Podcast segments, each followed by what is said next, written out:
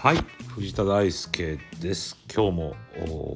夜に収録して夜配信でございます。雑談ルームという形で、えー、いろいろとたわいもない話をしていきたいなというふうに思ってるんですがまあ本当はね朝もやりたいなとは思ってるんですが最近ちょっとこう夜っていう感じがしてましてね。夜に収録して夜配信しようかなというふうに思ってます。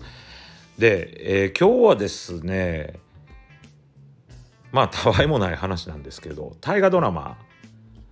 皆さん見てる人もいるかもしれないんですけど僕が過去一番好きだった大河ドラマの話をしたいというふうに思うんですがズバリ平清盛がすごく好きで、ま、NHK オンデマンドとかで何度も何度も繰り返し見た大河ドラマですね。で平清盛って歴史的にはですね、まあ、若干ダークヒーローみたいな扱われ方をしてて「平家物語」でもねおごりで、まあ、一族は滅亡したと、まあ、権力は握ったんですけどね一気に権力取ったんですけどそのおごりによって一族滅亡したというまあそういうこう古典もあるわけですけれども平清盛のね、まあ、出世とそれと、まあ、その後の滅亡平清盛が病気で亡くなった後源氏に滅ぼされるわけでまあ切ないストーリーというかね展開で、まあ、それ自体結構何か感じるところが僕もあるんですがこのおごりとかねまあそして一族滅亡とかそういうこうネガティブなイメージを持たれる方もいると思うんですがこの平清盛平家を扱った大河ドラマっていうのは、まあ、非常にねこう武士が、まあ、虐げられていてですねそこから、まあ、天下を取っていく武士の世の中を作っていくためにいろんな苦難に立ち向かってですねそれを乗り越えていくそのエピソードっていうのが非常にこうダイナミックに描かれていてまあ、音楽なんかもね非常にまあ大河ドラマって素敵なんでまあ見入っちゃったんですけど平忠盛平清盛のお父様の役を中井貴一さんがされてましてでその奥様の役が涌井絵美さん、まあ、この夫婦のやり取りとかね家族のその心の揺れ動きとかもう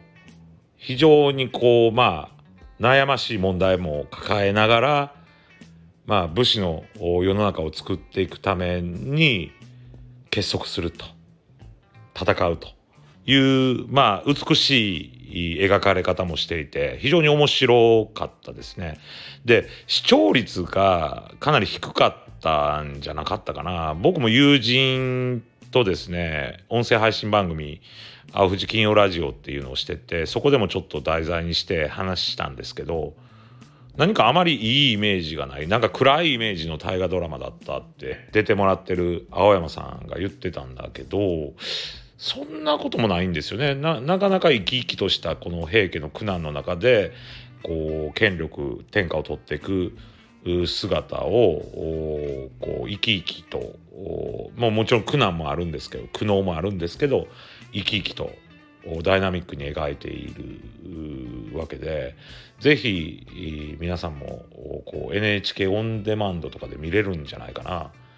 見ていただきたいなと思います。視聴率低いっていうことで見てない人も多いと思うんですけど私はおすすめです。でこの